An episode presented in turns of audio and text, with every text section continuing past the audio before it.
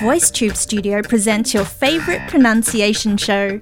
Join us now and improve your listening and speaking skills. My name is Jenny. You're listening to VoiceTube's Pronunciation Challenge.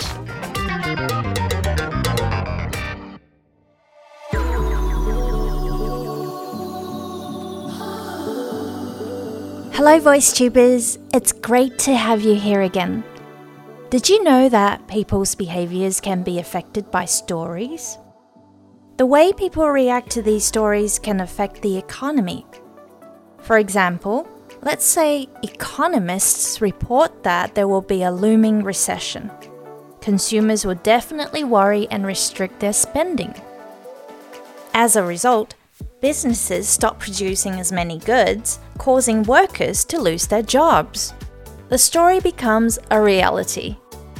Click on our link and watch the video for more details on how stories control our economic reality.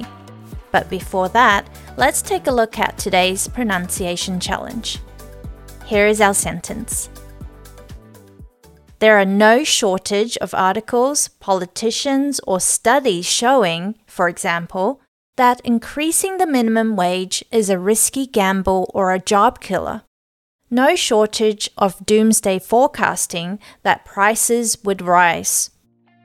What a long sentence. Now, let's take a look at some of the words here. The word shortage sounds like shortage.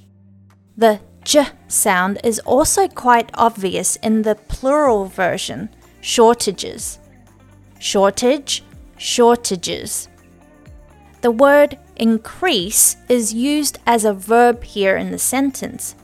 The verb form is pronounced increase, and the noun version is increase.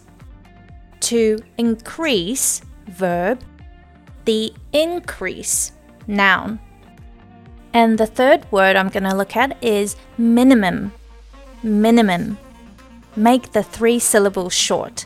Minimum. Here is the sentence one more time at a slower pace. There are no shortage of articles, politicians, or studies showing, for example, that increasing the minimum wage is a risky gamble or a job killer.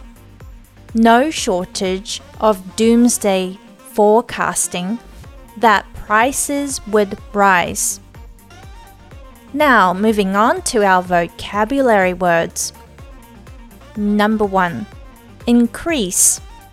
This is a verb, it means to make something become larger in amount or size.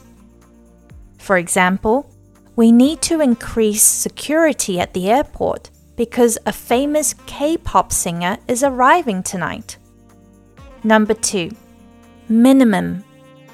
This is a noun. It means the smallest amount or number allowed or possible. For example, customers need to reach a minimum order value to qualify for free shipping on Amazon. Number 3. Forecast.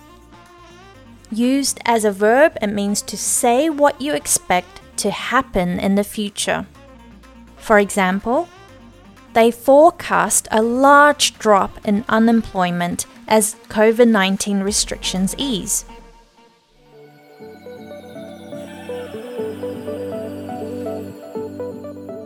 Stories are effective in influencing people's decisions from as small as changing their shopping habits to putting off a house purchase.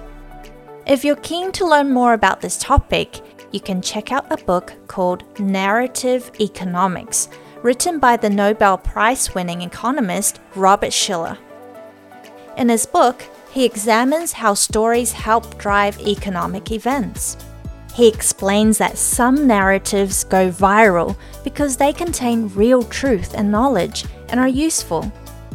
However, there are these other kinds of narratives that are interesting and stimulating and these ideas get spread from person to person more, encouraging changes in public thinking and are important causes of major economic events. So it turns out that psychology is the driving force behind the economy.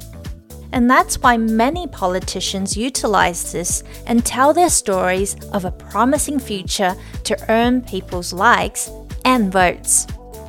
Alright, and this leads me to the end of today's episode. Thank you for joining me, and don't forget to record your challenge sentence. I look forward to seeing you again next week. Bye bye!